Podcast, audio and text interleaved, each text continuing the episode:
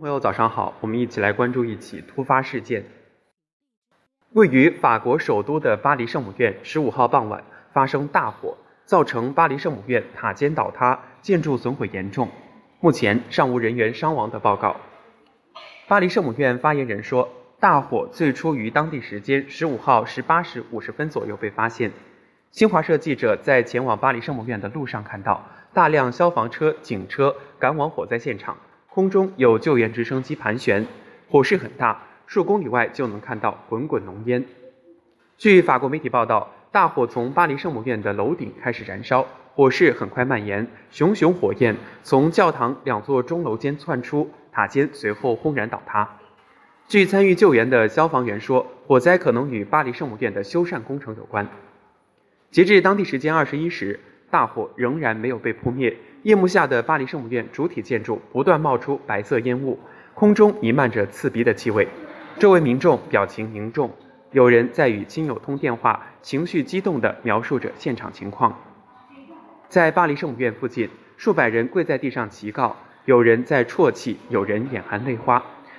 巴黎市民尼古拉说：“今天是所有巴黎人伤心的一天，我们祈祷巴黎圣母院大火尽早熄灭。”法国总统马克龙和总理菲利普事发后赶到现场。马克龙表示，巴黎圣母院发生大火，整个国家都感到心情沉痛。英国、德国、美国等国领导人当天对巴黎圣母院大火表示关注。德国总理默克尔在社交媒体上说：“巴黎圣母院着火令人悲痛，它是法国和欧洲文化的象征。”巴黎圣母院是哥特式建筑，位于巴黎市中心塞纳河畔。始建于一千一百六十三年，于一千三百四十五年完工。作为巴黎最具代表性的古建筑之一，巴黎圣母院因法国作家雨果的同名小说而闻名于世，每年吸引游客大约一千三百万人次。对巴黎圣母院起火事件，我们身边的第一个发现的人是我的好朋友潇潇。我们在这里采访一下他当时的心情是怎样的。我觉得还是看到的第一第一眼觉得不可思议，就不敢相信，因为毕竟是八百多年的历史。然后我当时看的时候是晚上差不多一点一点多了，嗯，然后看了当时接收到的新闻是那边已经着火了嘛，嗯，但是好像据说实时那个时候塔尖都已经烧掉了，对，嗯，所以就觉得很心痛，毕竟也是。嗯，这种名胜古迹，对对，嗯嗯，你你当时除了心痛，有没有一些愤怒在里边儿？愤怒，或者是有一些啊想不通的地方？这么宝贵的建筑为什么会着火？有有有思考。我我是觉得那个呃救援的太。不是很及时，不是很及时，因为我看他们有法国的那种，就是在现场的人说，那个消防车是确实很很慢，有有一些啊缓慢救援的进程，嗯，对，所以这个觉得很很着急，很着急，嗯，那这个事件有没有让你有一些思考？思考，嗯，就还是对这种名胜古迹的一些保护工作吧。然后他这次起火的原因不是因为修缮修缮工作嘛？对，所以我觉得这些东西还是要更谨慎一些，也更更细心一些。对，嗯，因为我们还不知道它究竟真相是什么，具体到底是因为什么？有可能是呃修缮工作人员的一个烟头啊，或者是发生的小意外呀。对，嗯，所以也是一次警醒，对所有的珍贵的文物古迹的。保护和修缮工作一定不能发生意外，像这种灾难性的意外是 不可逆转。对，然后我昨天就通过这个新闻啊，也发现了很多那种网上的键盘侠，所谓的键盘侠，嗯，就呃又跟这个事情扯到什么当年法国烧圆明园这个事情，我觉得没有必要。嗯，然后还有说什么天道好轮回啊这样的，对，没有必要，因为他因为他们这些呃。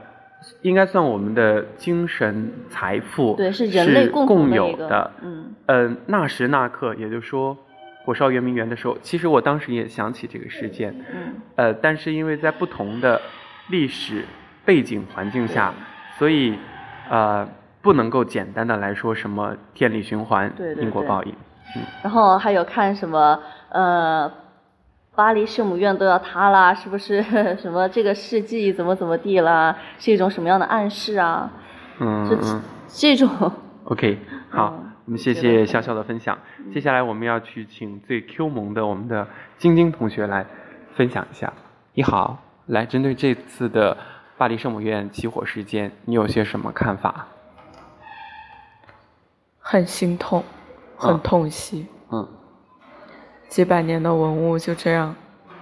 哎，不过听说文物已经救出来了，只不过他那个巴黎圣母院的这个建筑，对嗯被烧掉了。对他好像说那个顶尖的那种。嗯，那个玻璃啊那种彩彩色的玻璃有一千多年的历史已经全部烧没了不。止一句了。嗯嗯然后我看到一条微博上面说，嗯卡西莫多失去了心爱的姑娘，终究也失去了他心爱的钟楼。嗯，今天早上晶晶给我们发了一张截图啊，你可不可以分享一下那张截图的内容？好，我们稍微等一下啊。截图上面说，作为时间的求者，人类的悲哀就是永恒的失去。但我不能想象他会在我的时代里死去，他不该这样。他矗立在那儿八百多年，承载了多少文化和意义，而谁又没有读过雨果那篇著名的小说呢？这是人类文明的结晶，这是历史留下来的馈赠。那么多战争没有毁掉它，那么多人与自然的搏斗没有毁掉它，那么多从战机上扔下的炮弹没有毁掉它，它怎么可以毁在这样一场烈火里呢？它不该死的这样荒唐，更不该死的我们的时代里。嗯，这段话会给你一些什么触动呢？我觉得嗯他写的非常的好，嗯就是他能够，就是反正我就是我的文采没有这么好嘛，就是我觉得人家写的就是能够非常及时的表达我的心声，你懂吗？你懂好，好，我懂。好，那在我们今天的这个特别关注的最后，啊、我们也请潇潇给我们一些嗯自己的总结吧。总结啊，对，嗯，其实我觉得世界上，包括咱们国内这种文物的相关的一些事事件，不管是好的或者是呃意外的，挺多的。对，就是每一次爆出来，都会让人有一些痛心。嗯但是与此同时，有更多的反思，是不是可以避免？如果说更小心，可能就没有今天的这种悲剧。嗯，对你确实像我们国家那个故宫博物院，它也是经常在翻修，经常在，嗯，好像是因为单霁翔院长让我们的故宫焕发了单单霁翔吗？哦真的吗？哦，对不起，没文化的主持人真可怕，道歉道歉啊！他就是让之前好像是故宫它的开放面积很小，嗯，然后后来是因为单院长接手之后呢，啊、他在一次访谈中就开玩笑说，来的领导越大，就越要带他去最破旧不堪的地方看，告诉他们我们国家这么多年的这个历史就这样沉睡在那里，其实是应该让更多的对。国民看到的。嗯。嗯。是，嗯，然后这一次故宫的呃，今年去年的春节的这个灯光秀，好像是修复了呃哪个朝代的各种宫灯，然后呃都点亮了，而且还运用了现代的这个灯光技术，又让我们的故宫再一次焕发焕发新的生机。其实也就是呃运用了科技，然后和这种呃古典相结合，让大众更加的容易去感受和走进它的啊、文化基因和历史当中。